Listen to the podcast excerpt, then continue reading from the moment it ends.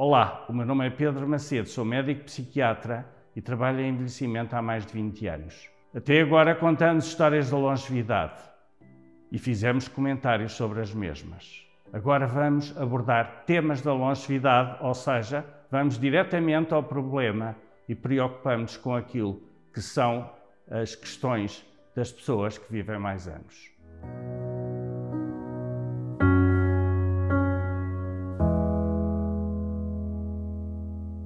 Tema de hoje é o ageísmo. Queremos ter mais anos de vida quando não os conseguimos viver plenamente. A longevidade não pode ser um tormento.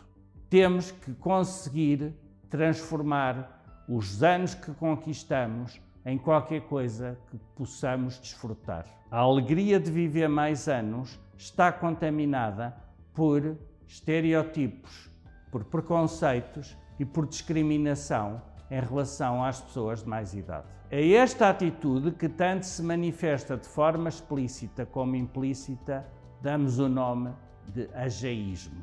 Ageísmo são práticas discriminatórias com o mesmo sentido de racismo e sexismo.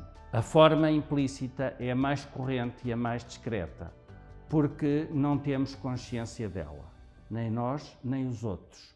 Corresponde a sentimentos a pensamentos, a juízos que normalmente têm uma conotação negativa. A ideia que nós construímos de nós e que os outros têm de nós vai desvalorizar-nos e vai impedir que nós possamos ter e solicitar para nós um papel mais presente e ativo na vida social há um desconforto com o sentimento de que se está a envelhecer.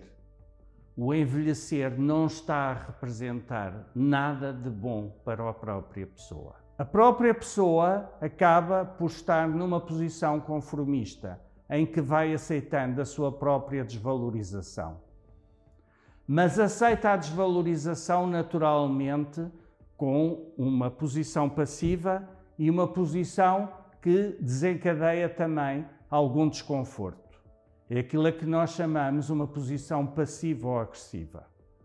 Há uma revolta. Essa revolta está lá, latente. Esta posição pode levar a uma autoexclusão e é muito mais frequente do que aquilo que nós julgamos. A imagem que se tem do envelhecimento raramente é uma coisa positiva. Vejamos, por exemplo, a questão da beleza de uma pessoa. Raramente se atribui beleza a uma pessoa com mais idade. Isto é um preconceito, não é um conceito estético. Da mesma maneira, atribui-se a falta de memória sempre ao envelhecimento. E, felizmente, a maior parte das pessoas não tem doenças degenerativas.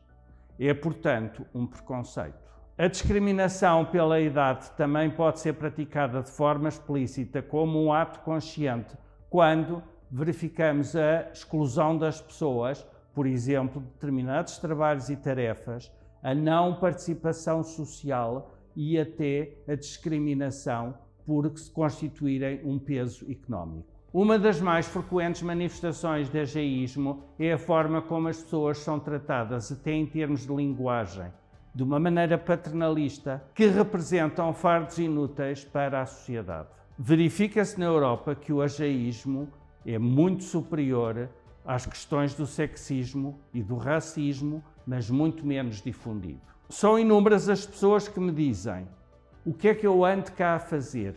Tratam-me como uma criança, sou um peso para a família e para a sociedade. Isto ilustra o efeito devastador do ageísmo e a ideia de inutilidade da própria pessoa. Lutar contra o ageísmo é lutar pelo sentido da longevidade, pela participação dos mais velhos e pela ideia depressiva do envelhecimento. Deixo esta última questão. Queremos viver em sociedades que consideram obsoleta a longevidade?